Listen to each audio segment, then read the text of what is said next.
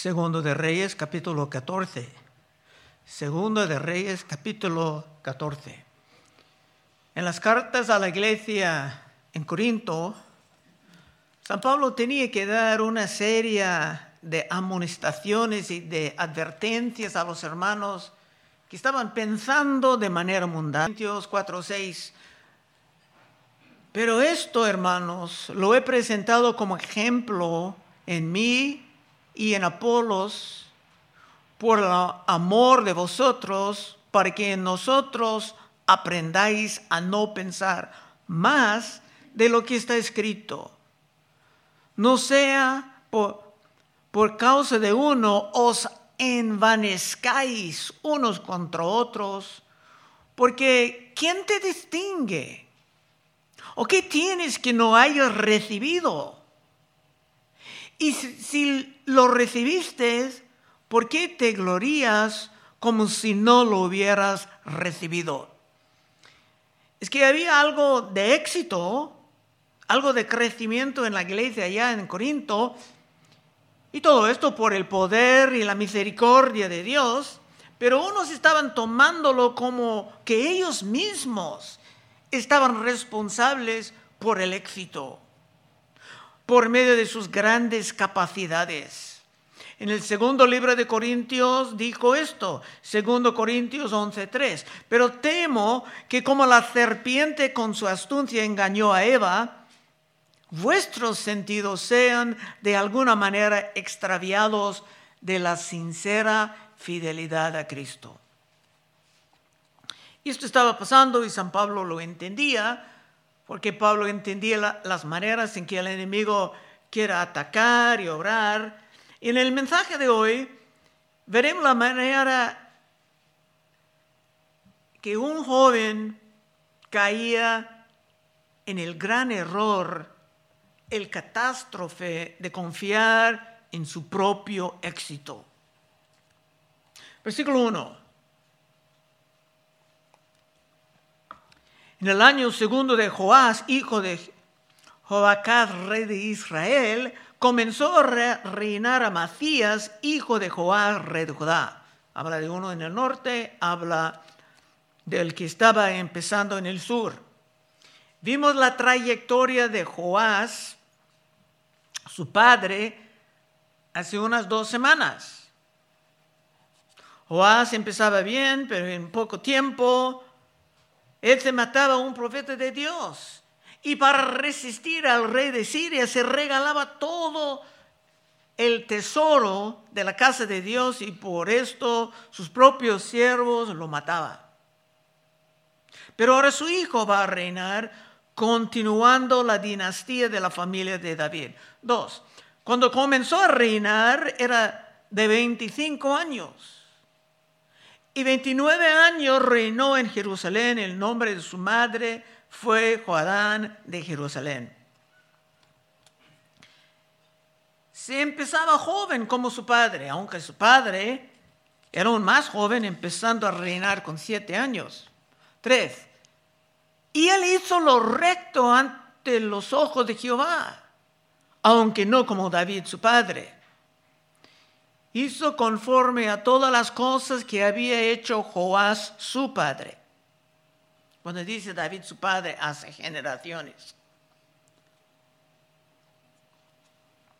Pero desgraciadamente como su padre, se va a empezar bien, pero terminar mal. Cuatro. Con todo esto, los lugares altos no fueron quitados porque el pueblo aún sacrificaba y quemaba incienso en estos lugares altos. El templo era símbolo de Cristo en el Testamento Antiguo, estaban apartados del templo para alabar en otros lugares y esto no se quitaron por mucho tiempo. Aunque muchos no quitaron los lugares altos, más tarde veremos reyes que sí serán más consistentes en sus reformas y actualmente desmantelarán los lugares altos. Cinco. Y cuando hubo afirmado en sus manos el reino, mató a los siervos que habían dado muerte al rey su padre. Evidentemente, como un joven tenía buenos avisores, consejeros que estaban guiándolo. En vez de buscar una venganza rápida en contra de los que mataban a su padre, se esperaba con paciencia para avanzar con justicia. Esperaba el momento cuando estaba bien establecido y afirmado en su posición como rey. Seis. Pero no mató a los hijos de los que dieron muerte. Conforme a lo que está escrito en el libro de la ley de Moisés, donde Jehová mandó diciendo, no matarán a los padres por los hijos, ni a los hijos por los padres, sino que cada uno morirá por su propio pecado. Es que entre los paganos, en un caso como este, era normal matar a todas las familias, a todos los amigos que eran cerca del que los portaban como tus enemigos cuando tú, tú llegabas al poder del rey. Pero en este caso, aún estaba prestando atención a la santa ley de Dios. Como dice en Deuteronomio 24, 16, si alguien quiere leer. Los padres no morirán por los hijos, ni los hijos por los padres. Cada uno morirá por sus pecados. Amén. Los paganos mataban a todos. En el pueblo de Dios mataban por juicio los que eran culpables. Y esto era correcto responder de manera bíblica y no simplemente portarse como los mundanos. A lo mejor era por esto que dice que estaba empezando como uno de los reyes buenos. Siete. Este mató a sí mismo a diez mil edomitas en el valle de la sal. Los edomitas antes eran sujetados a Judá pero se rebelaron y ahora estaba sujetándolos otra, vez. Y tomó Sela en batalla y la llamó Jocteel hasta hoy. Esto era su gran éxito. Y desafortunadamente, esto era el éxito que llenaba su mente con la arrogancia y el orgullo, llevándolo a su ruina, como vamos a ver. Y como en el caso de su padre y de muchos otros, era necesario ir a otra parte de las escrituras para encontrar más detalles, porque lo que pasa aquí en los reyes pasa también en las crónicas. Es que se buscaba la ayuda de unos mercenarios, muchos, del norte, para atacar a los de Edom. Y es muy relevante a nuestra historia. Entonces, en 2 de Crónicas 25.5, la misma historia, pero con más detalles. Reinó luego a Macías, a Judá, y con arreglo a las familias les puso jefes de militares, de centenas, sobre todo Judá y Benjamín. Benjamín. Después puso en lista a todos los de 20 años arriba y fueron hallados 300 mil escogidos para salir a la guerra que tenían lanza y escudo. Y de Israel, ahora estaba hablando del norte, de Israel tomo a sueldo, estamos hablando de mercenarios, por 100 talentos de plata, que es mucho dinero, a 100 mil hombres valientes. Mas un varón de Dios vino a él y le dijo, Rey, no vayas contigo el ejército de Israel, porque Jehová no está con Israel, ni con todos los hijos de Efraín.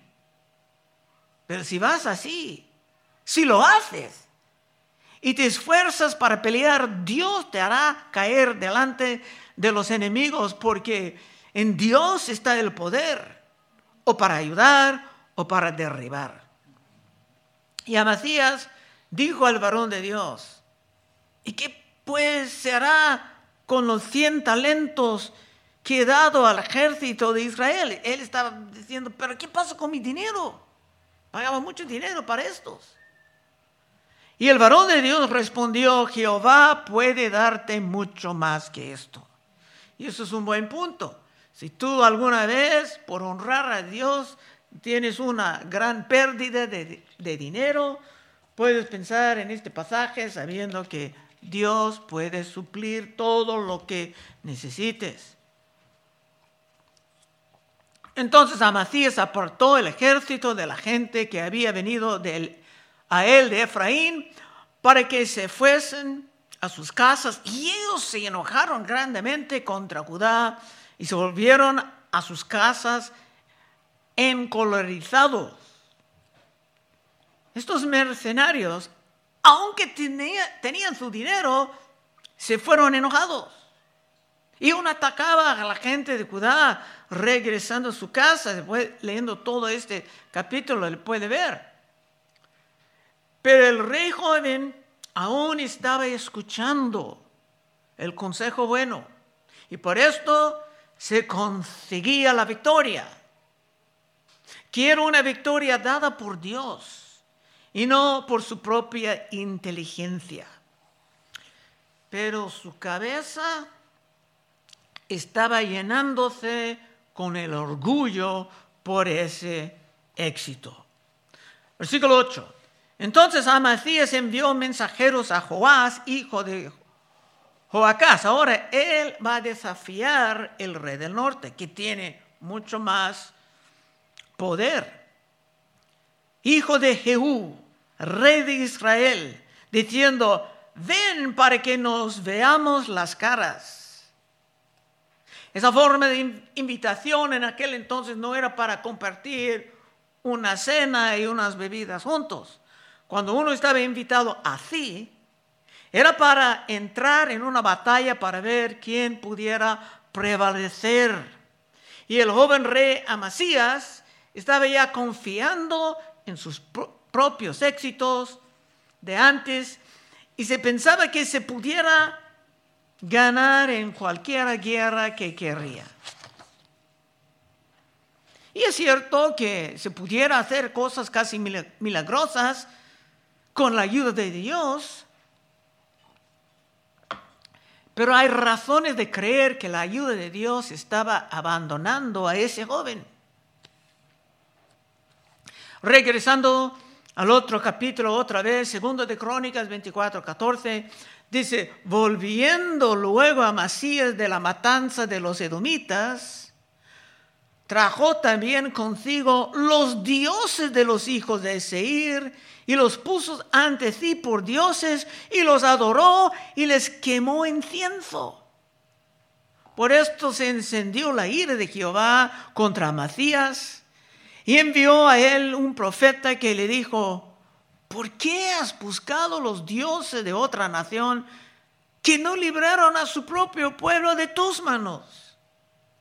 Y hablé, hablándole el profeta estas cosas, él respondiendo, ¿Te han puesto a, ti por consejero del rey? Déjate de esto. ¿Por qué quieres que te maten?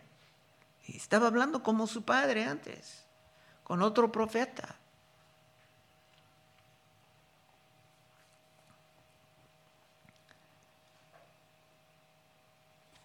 Y cuando terminó de hablar, el profeta dijo, parece con calma, yo sé que Dios ha decretado destruirte, porque has hecho esto y no obedeciste mi consejo.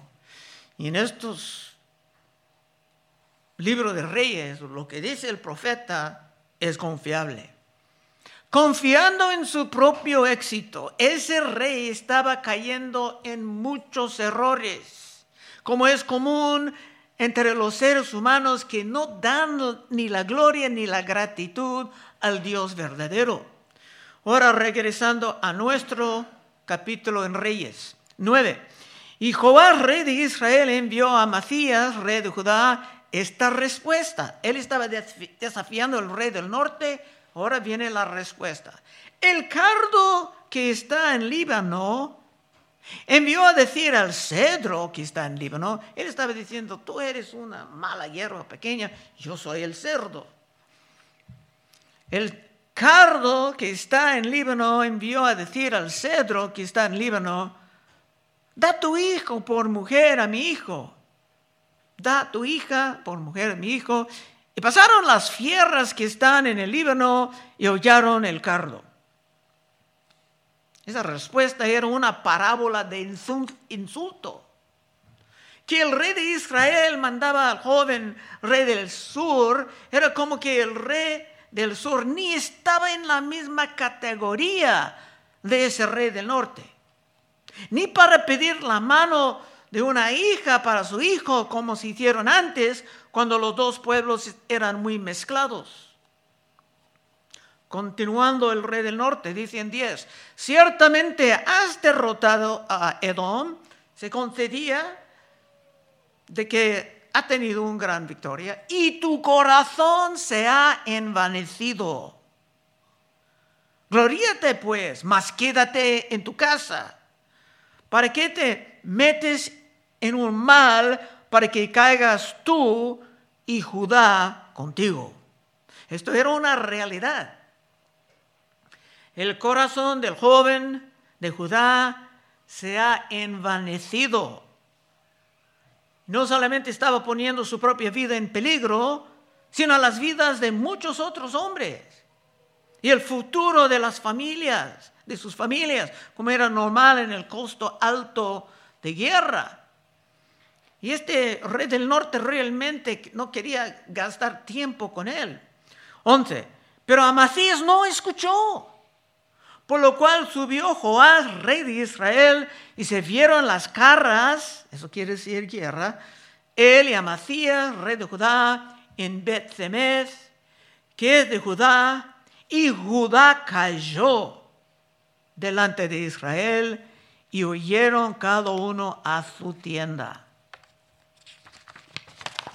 En fin, esto era un desastre para el joven que andaba confiando en sus propios éxitos, en vez de confiar en su propio Dios. 13. Además, Joás, rey de Israel, tomó a Macías, rey de Judá, hijo de Joás, hijo de Ocosías, en bet y vino a Jerusalén y rompió el muro de Jerusalén desde la puerta de Efraín hasta la puerta la puerta de la esquina, 400 codos, vino destruyendo la ciudad. Su desastre de repente era peor que el desastre de su padre, que fue matado por perder los tesoros del pueblo, regalando como cohecho al rey de Siria para dejarlo en paz. 14. Y tomó todo el oro y la plata y todos los utensilios que fueron hallados en la casa de Jehová y en los tesoros de la casa del rey. Y a los hijos tomó en rehenes y volvió a Samaria. Todo perdido otra vez. Y esta vez con la pérdida de rehenes, que iba a ser más costoso si iban a ser rescatados. Todo esto porque un hombre insensato confiaba en su propio éxito, en vez de confiar en el Dios que es el autor de todo éxito y por lo tanto digno de toda nuestra gratitud y alabanza. 15. Los demás hechos que ejecutó Joás y sus hazañas como peleó contra Macías, rey de Judá. ¿No está escrito en el libro de las crónicas de los reyes de Israel? Y durmió Joás con sus padres y fue sepultado en Samaria con los reyes de Israel y reinó en su lugar Jeroboam, su hijo. Y Amacías, hijo de Joás, rey de Judá, vivió después de la muerte de Joás, hijo de Joacás, rey de Israel, 15 años. Vivió el otro rey del sur 15 años en infamia. Los demás hechos de Amasías no están escritos en el libro de las crónicas de los reyes de Judá. Se van mencionando los detalles de los dos reyes, que hacen cada vez que unos reyes van a terminar. Pero para Macías su fin era como una pesadilla. 19. Conspiraron contra él en Jerusalén, como en contra de su padre antes, y él huyó a Laquís. Pero le persiguieron hasta Laquís y allí lo mataron. Lo trajeron luego sobre caballos y lo sepultaron en Jerusalén con sus padres en la ciudad de David. Muy peligroso dar su corazón a los ídolos cuando Dios ha sido bueno contigo. Como su, su, padre fue asesinado por su propio pueblo, pero esa vez era aún peor. Y continuando la historia, habrá otros reyes que vendrán, que no serán tan impetuosos, habrá buenos reyes, pero todos van a tener sus defectos. Para ver el rey espléndido, se tenían que esperar más para ver a Cristo Jesús, hijo de David e hijo de Dios, que finalmente iba a venir. Tenía que poner su fe en él. 21. Entonces, todo el pueblo de Judá tomó a Azarías, que era de 16 años, y lo hicieron rey en lugar de Amacías su padre. Otra vez, con algo de esperanza, se confiaban en otro rey joven, de la familia de David.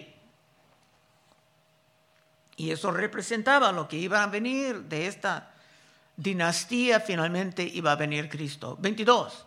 Reedificó él a Elat y la restituyó a Judá después que el rey dormió con sus padres. El año 15 de Amacías, hijo de Joás, rey de Judá, comenzó a reinar Jeroboam, hijo de Joás, sobre Israel en Samaria y reinó 40 años. Ahora están hablando del norte otra vez. Va, va a terminar con unos detalles sobre lo que pasaba en el norte. Jeroboam tenía el mismo nombre del primer rey del norte que establecía los becerros de oro, corrompiendo la, la religión por razones políticas, ahora van a continuar en esto. 24. E hizo lo malo ante los ojos de Jehová y no se apartó de todos los pecados de Jeroboam, hijo de Nabat, está hablando del primero, hace años del tiempo de Salomón, el que hizo pecar a Israel. Pero parece como que por la promesa a Jehú, por eliminar la familia de Acab y acabar con Jezabel, este iba a tener algo de éxito. 25. Él restauró los límites de Israel, estamos hablando del norte, desde la entrada de Hamat hasta el mar de Arabá, conforme a la palabra de Jehová, Dios de Israel, la cual él había hablado por su siervo Jonás, hijo de Amitai, profeta, que fue de Gatefer. Y este es el mismo Jonás, profeta que fue tomado en el estómago del gran pez cuando era más joven. Aquí es el único otro lugar donde está mencionado en el Testamento Antiguo. 26. Porque Jehová miró la muy amarga aflicción de Israel. Dios mandaba muchos profetas a Israel, aún en su maldad para llamarlos al arrepentimiento. Porque Jehová miró la muy amarga aflicción de Israel, que no había siervo ni libre, ni quien diese ayuda a Israel, y Jehová no había determinado raer el nombre de Israel de debajo del cielo, por tanto lo salvó por mano de Jeroboam, hijo de Joás. Interesante. Mientras Judá sufría juicios en el sur, Israel en el norte recibía la compasión de Dios. 28, estamos llegando al fin. Los demás hechos de Jeroboam y todo lo que hizo, y su valentía y todas las guerras que hizo y cómo restituyó al dominio de Israel a Damasco y Hamad que habían pertenecido a Judá, no está escrito en el libro de las crónicas de los reyes de Israel. Y durmió Jeroboam con sus padres, los reyes de Israel, y reinó en su lugar Zacarías, su hijo. Se terminaba bien, aun con ese horrible nombre Jeroboam, como el que empezaba el desastre, desastre de los becerros. Pero sí vimos en el norte, la última vez, la última vez que el rey antes mostraba respeto a Eliseo cuando estaba muriéndose, aunque aquel rey era de la generación de los tibios. Conclusión. Vimos en este capítulo extraño un ejemplo claro de uno que por su arrogancia se confiaba en su propio éxito en vez de dar la gloria y toda la gratitud a su Dios. Y en el mundo en que estamos viviendo, vale la, la pena recordarnos a cada rato del gran peligro de la soberbia y del orgullo. Proverbios 11.2. Cuando viene la soberbia, viene también la deshonra. Mas con los humildes está la sabiduría. Isaías 2.12. Porque el día de Jehová de los ejércitos vendrá sobre todo soberbio y altivo, sobre todo enaltecido y será abatido. Dale tiempo, es una promesa, lo vas a ver.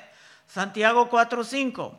¿O pensáis que la escritura dice en vano el espíritu que Él ha hecho morar en nosotros nos anhela celosamente?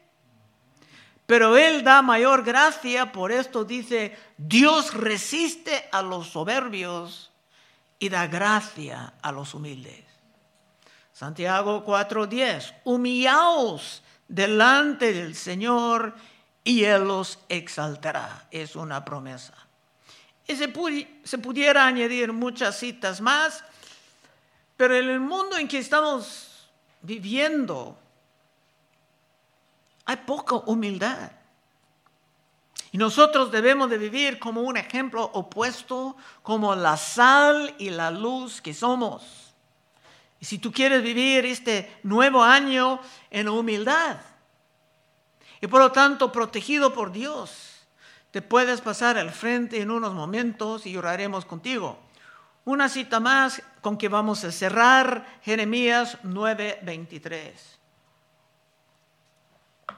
Así dijo Jehová, no se alabe el sabio en su sabiduría, ni en su valentía se alabe el valiente, ni el rico se alabe en sus riquezas mas alábese en esto el que se hubiera de alabar, en entenderme y conocerme que yo soy Jehová, que hago misericordia, juicio y justicia en la tierra, porque estas cosas quiero, dice Jehová. Vamos a orar. Oh Padre, te damos gracias, que hay cosas prácticas que podemos sacar de estos capítulos antiguos, viendo los errores que repiten una y otra vez.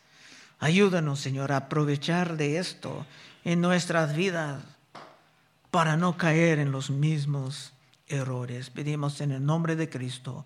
Amén. Bueno, hermanos, estaremos enfrente.